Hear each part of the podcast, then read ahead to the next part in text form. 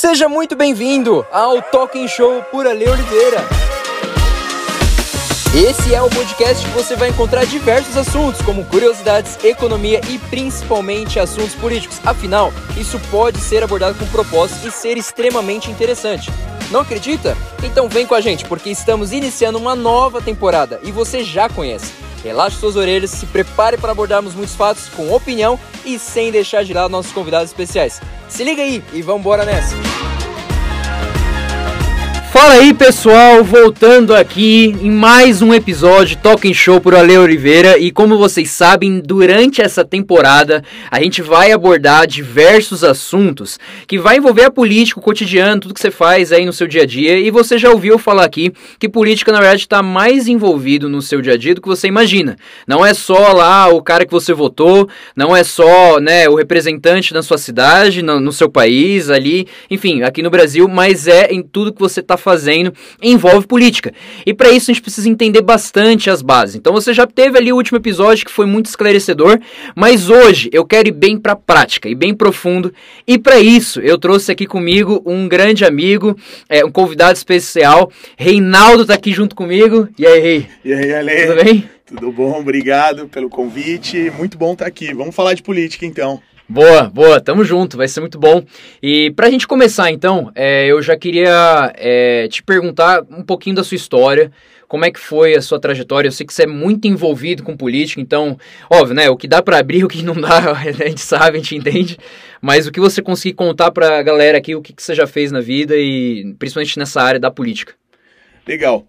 Ali, eu, eu, recentemente eu estava me perguntando quando é que foi que, que eu coloquei o pé na política, quando que eu tomei gosto pela política e eu voltei para casa dos meus pais, ali com 10, 11 anos de idade, onde eu, eu tinha um tio que foi deputado federal e que foi um, um cara que fundou o partido, e dentro da minha casa havia uma conversa sobre política muito grande. Uhum. Então eu, eu me recordo deixando de brincar com meus primos para ficar ouvindo alguns caras que depois viraram senadores, presidente de, de sindicato, que frequentavam a casa dos meus pais e falavam de política.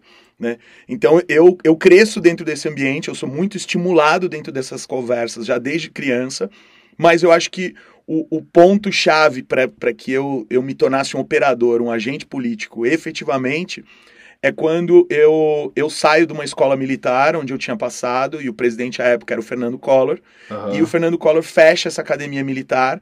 E aí, naquele momento, eu que venho de uma, uma educação militar, uma parada assim, super regrinha e tal, eu fico muito revoltado com isso, que era um sonho de infância, e eu começo a militar no movimento estudantil na esquerda. Então, foi meio que um, o meu gesto de protesto Aham. pessoal de, de ir para essa Aham. esfera da política.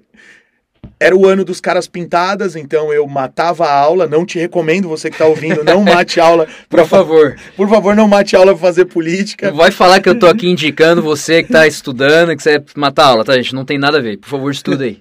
Estudem, não matem aula, muito pelo contrário, tá, gente? É importante. É muito importante que você esteja na sua aula, mas na a época era o que fazia sentido para mim. Então eu fui um, um militante do Fora Collor, eu fui um cara pintada. E de lá para cá, depois de um tempo, eu, eu mudo para Recife e, e vou estudar lá.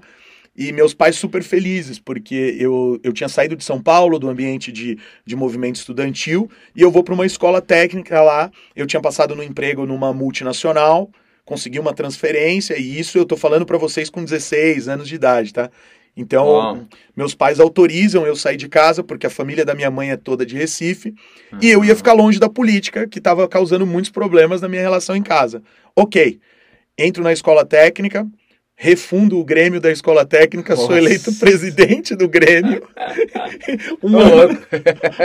um ano e meio depois eu estou militando na UJS, no PC do B, e eu fiquei muito tempo na esquerda, até começar a perceber coisas que me desagradavam, então eu, eu rompo com a esquerda. Que ano mais ou menos foi isso? É, o meu rompimento com a esquerda foi em 1998. Então a gente tá falando aí de uns 10 anos que você ficou na esquerda, ou menos. Eu fiquei de 92, do Fora Collor, a 98, assim, de uma forma muito ferrenha. Mas Aham. 98 eu saio da esquerda, eu volto para São Paulo em 1996, no congresso da UJS, Socialismo com a Nossa Cara é o nome desse uhum. congresso. Até então eu era uma liderança estudantil, assim, de, daquela de subir em trio elétrico, de, uhum. de plantar, plantar grêmio, de realmente fazer o movimento estudantil acontecer. Então, na minha geração, é, tem senadores, tem deputados, tem muita gente que Luciana Santos, Lindbergh Farias, enfim, uhum. eu, eu convivi muito com pessoas agora que é, acho que todos conhecem, mas que na época eram líderes estudantis, assim como eu. Uhum. Então, em 96, eu volto para São Paulo, nesse congresso. Inclusive, é um manifesto vigente da UJS, para uhum. você entender o peso dessa geração. O, o, manifesto vigente da UJS é o Socialismo com a Nossa Cara, que foi escrito por nós em 1996. Uhum. Então, eu defendi uma tese na época, não se assustem, tá? Você, você que está nos ouvindo, não se assuste, mas eu defendi a Revolução Armada. Ô louco, ô louco, gente. Pessoal, tá tudo sob segurança, tá? A gente tá aqui gravando num lugar bem seguro. Eu tô em segurança aqui também, mas é, o rei foi transformado aqui. vamos lá. Exatamente, cara. É, e eu olho para isso hoje, eu vejo uma loucura muito grande, porque havia, havia uma mágoa pessoal somada a um aparelhamento do meu pensamento, uhum. ao qual eu, eu sofri sem nem perceber. E eu defendia coisas que iam totalmente contra toda a moral e, e, e, tudo, toda a construção de que eu tive com a minha família, de valores, enfim. E eu me vejo em 96 defendendo essa tese, sendo vaiado assim no auditório do Tuca, enfim, uma coisa muito louca. Mas eu continuo no PC do B, continuo na UJS, fico morando aqui em São Paulo e vou até 98. Em 98 eu rompo com o partido, eu saio, eu me afasto de, dessas coisas eleitorais, mas levou um, um tempo aí, eu fiquei de 98 a 2000 é, me reconstruindo e tentando entender o, o as questões de esquerda. Uhum. Né, de, de, como a esquerda opera e, e me torno um, um opositor e, e começa a construir uma carreira política, uma influência política em cima disso. De 2002 a 2017, eu, eu, a, o esporte foi mi, muito a minha ferramenta.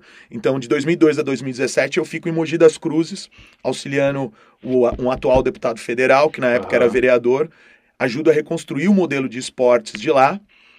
E recentemente eu fui assessor especial parlamentar na Lesp, uhum. fui secretário adjunto de esportes de Mogi das Cruzes, fui diretor de esporte de alto rendimento na cidade de São Paulo, tenho mais de 30 projetos de lei entre escritos Caramba. e desses aí 18 já se tornaram leis, então assim, Uau. muitos deles voltados para o esporte e educação. Uhum. E Isso na cidade de São Paulo ou já se espalhou para outros lugares? Mogi, Nordeste. Que legal. São Paulo também, mas principalmente Mogi das Cruzes, São Paulo, Estado de São Paulo. Uhum. Tenho participação em alguns projetos estaduais, né, de ter escrito projetos aí. Que legal. E, e normalmente é, não vai se ver nunca meu nome em nenhum. De, as minhas provas sobre esses projetos são os e-mails que eu trocava com com os políticos. Uhum. Porque normalmente você escreve um projeto e, em alguns casos, você vai batendo de porta em porta até você ter um deputado, um vereador um prefeito que queira transformar aquilo uhum. numa lei. Uhum. Né? E quando se transformar, vai sair com o nome dele. Né? Então, aprendi essa mecânica do, de como funciona essa, essa mecânica legislativa, essa engenharia legislativa de aprovação, muito na prática, né? muito fazendo primeiramente em favor do esporte, me envolvi com combate à corrupção é, na Confederação Brasileira de Handball, criando um movimento que veio a derrubar o presidente da confederação. Uhum. E criei um movimento de combate à corrupção no Nordeste chamado Movimento Camaragibe Livre, que para você não faz sentido, tá, gente? Eu moro aqui em São Paulo, mas a minha mãe mora em Pernambuco. Continua morando lá. Continua morando lá. Caraca. E um belo dia de um carnaval há quatro anos atrás, três anos atrás, eu recebo um telefonema de alguns amigos de um prefeito que, que estava coagindo seus funcionários, e um áudio desse prefeito, é, coagindo esses funcionários para que eles fossem no carnaval e quem não fosse estava demitido, porque tinham que assistir a noiva dele cantar no trio elétrico. Ô, louco. É, eu acordo assim. Que isso. É. E aí eu eu não vou poder citar como que eu fiz, mas eu consegui fazer com que naquele mesmo final de semana, por relacionamentos muito próximos que eu possuo, esse áudio desse cara aparecesse no Fantástico e no programa da Record, né? E isso causou um burburinho muito grande na cidade, porque uhum, a, esse, esse, prefeito, esse prefeito eu faço questão de falar o nome dele, ele é o Demóstenes Meira.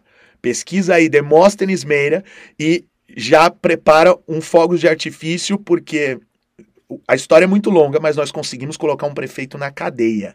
Esse cara foi para um presídio. Uau. Nós fundamos um movimento de combate à corrupção. Uau. Eu treinei uma Incrível. galera lá, Aham. né? E debaixo de ameaças de morte, de algumas visitas de ir pra lá com a minha mãe não querendo que que eu fosse lá, filho, você já tem quarenta e tantos anos, você nunca amadurece nessa coisa de política. você é o mesmo cara pintada de quando tinha 17. Não é possível que você nunca vai crescer Mas agora lutando por um outro ideal, né? por um outro ideal. E nesse combate à corrupção houve uma transformação na cidade, esse cara foi preso. É, o movimento Uau. Camaragibe Livre, nós conseguimos apoiar aí que uma renovação da Câmara de 50%. Uau, uau. E uau. Com direito a, direito a tudo, ameaça de surra, ameaça de morte e, e tudo que aquilo da política do Nordeste traz consigo, infelizmente. É, eu e, e a minha vice-presidente, que é uma amiga de infância, daquelas amizades que você tem no Nordeste, que a pessoa você chama de primo, mas não é muito parente. Então, eu e a Michele, que, tipo, a gente toca o MCL, que hoje conta com, com participação assim de muita gente na cidade Uhum. e que hoje coloca os vereadores numa condição de, de desespero em- em- no tocante ao erro por corrupção. Aham. Ficar na linha, né? Exato, porque o tempo Que inteiro legal. o executivo e o legislativo estão sendo fiscalizados. Então é, é isso, é basicamente isso. Basicamente, pessoal, aqui ó, 10 minutos. um conteúdo aqui, cara, só de experiência, só ouvir. Então você já tem noção que isso aqui tá muito bom, tem muito conteúdo importante aqui saindo. E eu quero aproveitar, Rei, porque é, pros íntimos, tá, gente? Só um parênteses aqui. Pros íntimos, ele é o rei, tá? É, é de Reinaldo, tá? Só pra você não achar estranho aqui. Mas é, eu queria aproveitar, Rei. É, quando você, né, uma coisa que me chamou muita atenção, no início você fala que você começou tua trajetória com uma dor, um problema, uma raiva que estava ali enjaulada, é, talvez muito por conta da criação, mas também por ver um cenário econômico catastrófico que ninguém esperava, um absurdo, é, que todo mundo lembra, né, o plano Collor, enfim, o que acontece é, com as poupanças, mas dali chega em algum momento da sua trajetória que você passa então a se reconstruir e começar a lutar por um ideal. Então eu, eu queria que, te perguntar, o que, o que que fez, assim, você é, perceber é, para onde você estava indo, assim? Tipo, o que que fez você perceber essa trajetória em algum momento falar, não, eu, eu preciso é, quebrar isso aqui, senão acho que o meu fim não vai ser legal. O que, que fez você conseguir perceber isso aqui lá por meados de 2002, 2001, né, que você falou? Foi quando você se reconstruiu. Boa, vamos lá. É, o- o- o- eu acho que o ponto de quebra, Lê, o ponto de quebra foi numa reunião onde um, um líder aí, que é um cara nacionalmente muito conhecido, é um cara que eu costumo brincar com os amigos mais próximos, que eu digo, cara, esse cara é um estrategista político tão grande que esse cara foi ministro em mais de três pastas diferentes. Caraca. Gente, eu não preciso dar nome, até mesmo porque, como dizia o Olavo É. de Carvalho, e como disse também o Benê Barbosa, que se você também não conhece, vai pesquisar quem é o Benê Barbosa, Aham. mas ele fala, o Benê fala assim, eu poderia até te dizer, mas não vou te poupar o trabalho. Boa, boa. Então, alguns Boa. nomes aqui, basta você fazer a lição de casa e pesquisar que você vai saber quem são. Então, esse cara que foi, é o multiministro da esquerda, esse cara dando uma aula pra gente, ele chega e fala assim pra pra uma liderança, não, não, não tinha é, não tinha novato, só tinha operador político, gente que, que, que dormia no apartamento da facção, né, o PCdoB nessa época, tinha um apartamento na Travessa da Brigadeiro, ali bem Aham. pertinho de onde Aham. hoje é o Teatro Nici, do outro lado da rua, tinha um apartamento que era o apartamento da facção. Aham. E todo mundo de movimento estudantil, movimento de juventude, dormia lá. Era horrível. horrível, horrível. Não, não vou entrar em detalhes, mas a coisa mais. A, melhor coisa que tinha era o colchão no chão. O restante das condições eram, tipo, muito terríveis. E a gente tinha gente do Brasil inteiro nessa reunião sendo treinado, né? A gente era treinado na época, a gente ouvia esses caras, a gente prestava muita atenção. Então, enquanto eh, tinha-se uma juventude que no sábado à tarde estava tomando cerveja, ou indo pro pagode, ou dançando, ou fazendo alguma coisa, você tinha um- grupo de jovens, e alguns deles você hoje conhece como deputados, senadores, vereadores e prefeitos, que estavam dentro de uma sala de aula, tendo Uhum, aula com comunistas de como trazer o socialismo para o Brasil. E nessa aula, esse cara falou uma frase que foi assim, a frase que tipo foi como se eu tivesse tomado um tapa na cara, Lê. Caraca. Porque o cara falou assim: se pensas que pensas, pensas mal, quem pensa por ti é o Comitê Nacional. Caraca. Cara, aquilo ali foi um tapa na cara, eu fiquei em choque, assim. Eu lembro de eu segurando a caneta e tentando entender aquela frase, porque eu, eu me achava o próprio Che Guevara, eu achava que eu estava mudando o mundo. Né? Uhum. E, e, quando eu falo mudar o mundo, cara, é, a, a, a, programação que os caras te colocam é uma coisa tão séria que os teus valores são a primeira coisa que os caras os caras transformam em você. Uhum. Então, assim, eu fui cooptado para o movimento como um monte de gente foi. Eu era um cara líder de classe, eu já era um cara que liderava algumas situações na escola. Quando eu vou uhum. para essa escola técnica que eu falei, que é a ETPAN, lá em Pernambuco, eu por, por conta de jogar handball e gostar do handball, eu começo a reorganizar a modalidade. Uhum. Então a modalidade que era meio bagunçada, ela se vê reorganizada uhum. e os caras do PCdoB que frequentavam a escola olham e veem uma liderança. Veem, pô, quem, quem é o cara que está encabeçando esse negócio, liderando uhum. esse negócio? E esses caras me procuram e aí eles aí então que se descobre que eu já vinha de um, de um movimento estudantil né? Uhum. Que eu já vinha de um, de um movimento estudantil de cara pintado aqui em São Paulo. Então junta-se, né, a fome com a vontade de comer, junto o amor. Pô, então você já era um dos nossos. Então agora você tem que entrar na chapa que nós vamos trazer para eleger o Grêmio. Uhum. E aí eu entro como diretor de esportes, na segunda reunião eu viro vice-presidente da chapa, e aí depois de vice-presidente, na terceira reunião eu já sou o candidato, né? e sou lançado candidato numa escola técnica que já era, e nós estamos falando aí de 1995, já era uma escola técnica muito sui generis, porque você votava, você votava para diretor, você votava o conselho da escola em 95. Escola técnica, professor Agamenon Magalhães, no bairro da Encruzilhada. Poder pro aluno, né? Então o Grêmio tinha um poder equiparado uhum. ao, à diretoria. E, e, eu venho desse contexto, então você vem crescendo, politicamente você, você é desconstruído. E aí eu, eu vi que eu vi a questão do que se fazia. Nessa hora caiu uma ficha em mim do tipo o que, que eu vinha fazendo com dinheiro de carteirinha de estudante, uhum. como que era o processo que se ganhavam eleições, né, dentro uhum. dos movimentos estudantis. Então, assim, a coisa, a coisa é, eu brinco que eu conheço, eu ataco tanto a esquerda, não é porque eu conheço, eu sou ferido com a esquerda, é porque eu conheço a moral da esquerda. Uhum. Né? E, e quando você entra nesses movimentos estudantis, uma das primeiras coisas que você é colocado a ler é um livro, era um resumo que a gente tinha do livro do Trotsky, que chama-se A Moral Deles e a Nossa. Uhum. Então, nesse livro do Trotsky, imagina você, eu acabei de ganhar o Alê, e Acabei ganhar um Alê parece um papo de crente, né? Ganhei um Alê para Jesus. Não, ganhei um Alê para Stalin, né? Tipo isso. tipo isso. E agora o Alê vem para o movimento estudantil e eu coloco ele para ler um livro, um, um, resumo, um folheto que diz que a forma com que ele enxerga a sociedade tá tudo errado, que a moralidade judaico-cristã e, e a, a relação dele com os pais dele, com os avós, com as autoridades é a raiz da fome no mundo. E o Ale tá ali com 16, 17 anos querendo mudar tudo, né? E se o Ale... Sangue nos olhos. Sangue nos olhos, se ele já ah. teve um professor de geografia de esquerda, então ele já vem meio já marinado, eu só preciso... Vendo quanto o Brasil tava ruim, é sempre ruim, é sempre, é, tipo, só tem indicador ruim... Eu lembro das minhas aulas de geografia. então, você já vem marinado, eu só tenho que te colocar para dar aquela selada no fogo, que é, você é. vai virar um comuna muito rapidinho. Então a gente pode falar, eu não sei se, se é verídico, aí você vai me falar aí, pela sua experiência, mas a gente pode falar que, por exemplo, as campanhas eleitorais, que a gente vê tanta sujeira, que às vezes tem escândalos e tudo mais, isso vem já premeditado de outros lugares? Vem já de talvez coisas mais baixas, talvez no movimento estudantil que, que por falta de experiência a gente não, não percebe essas coisas quando tem 15, 14, 16 anos. Sim, com certeza, Ale.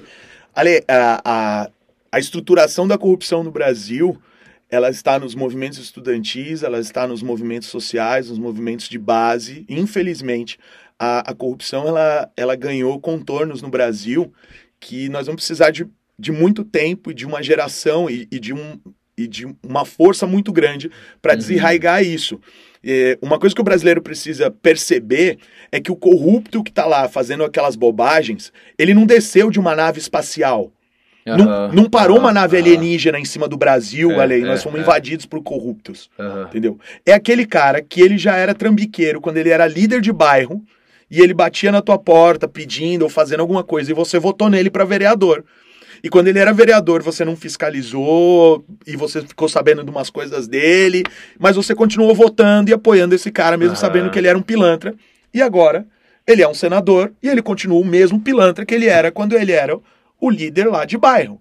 Uhum. Então, é, esses modelos de corrupção, eles estão sim no movimento estudantil, e eu estou falando aí de 95, 96. Pra você entender, Ali, nessa eleição da ETEPAN, eu tive uma campanha eleitoral que o vereador da, minha, da cidade da minha mãe não teve. Por quê? É, foi o ano que teve o congresso da UJS. E uhum. Foi o ano que teve o congresso da UBS, desculpa, da UBS. Da UJS foi junho de 96.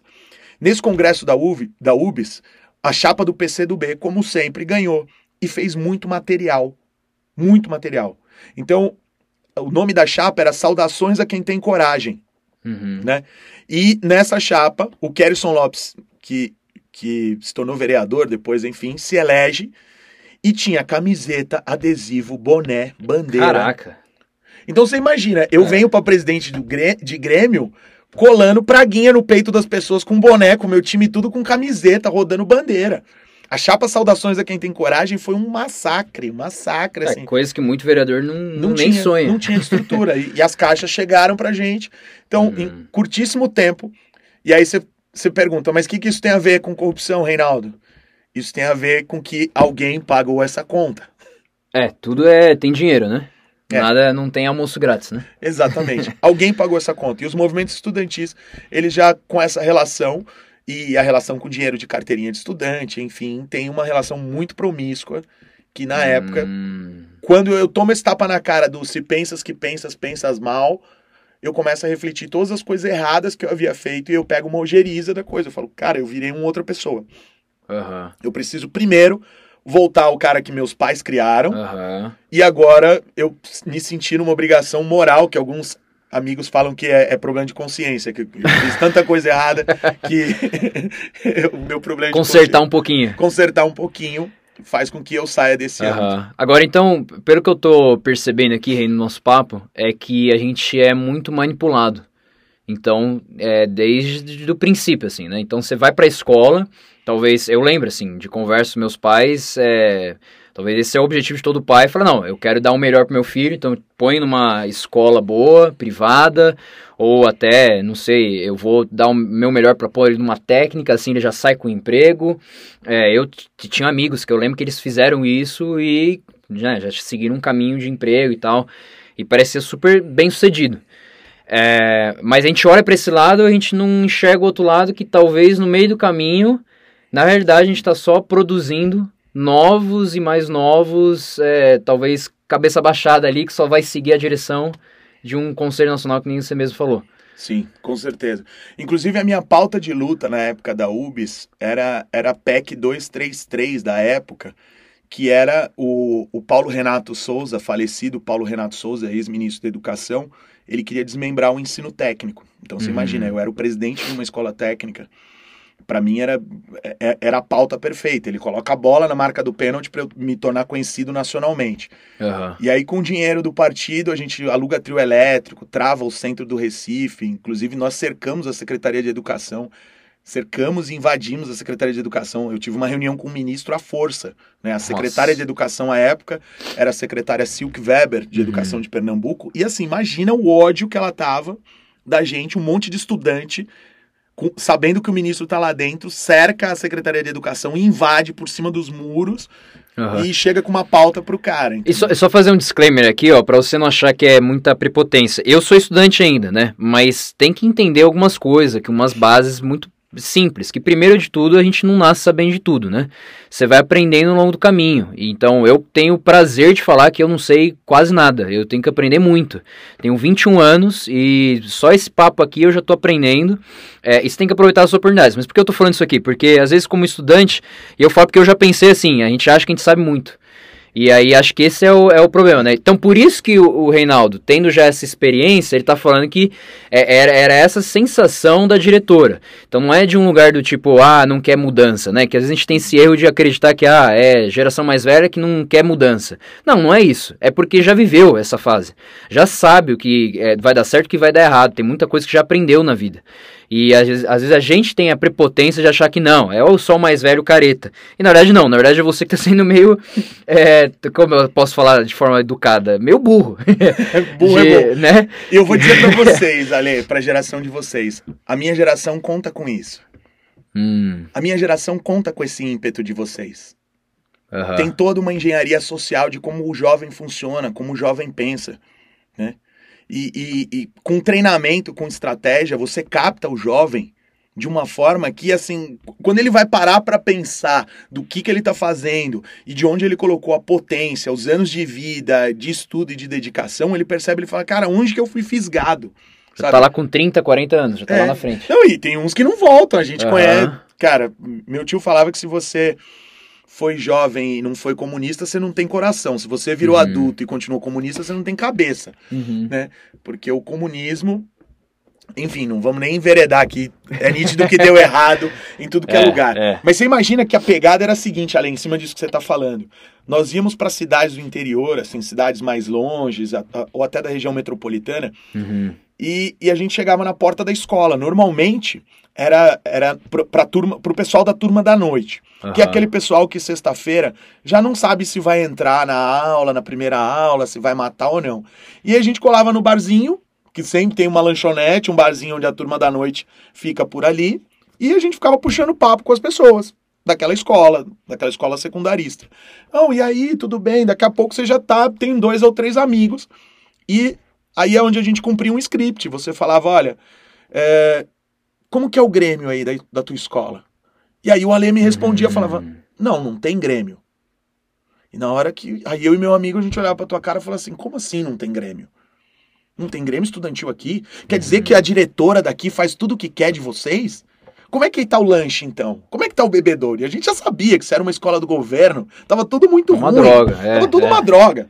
E a gente não era culpa da diretora, às vezes, né? Não, não nenhuma dela. É, era culpa é. de uma política de, de sucateamento da educação. Que já era pensado mas eu preciso do Alê jovem, totalmente motivado e bravo, e de preferência com os dois, três amigos dele. E a uhum. gente começava a falar, não, porque tem que ter Grêmio. Isso é lei, e era lei realmente. Não, vocês têm que ter o direito, vocês têm que fazer isso, vocês têm que lutar, ninguém vai lutar por vocês. Além, em duas horas, você já estava um mini militante, eu já, a gente já tinha um estatuto de Grêmio. Eu sei que o que aconteceu era o seguinte: na sexta-feira a diretora ia dormir com uma escola tranquila, na segunda-feira ela acordava com a Lê na porta dela, chamando eleições, com uma chapa montada. o que aconteceu nesse final de semana, né? Quatro... Explodiu a terra e eu não fiquei sabendo. Sexta-feira tem Grêmio na tua escola. Nossa. Pois é, muito conteúdo bom, essa história tá emocionante, você não pode perder a parte 2 na próxima semana. Então já segue aqui o nosso podcast e acompanha lá também no Instagram, Ale Oliveira com dois As no final. E a gente se vê no próximo episódio.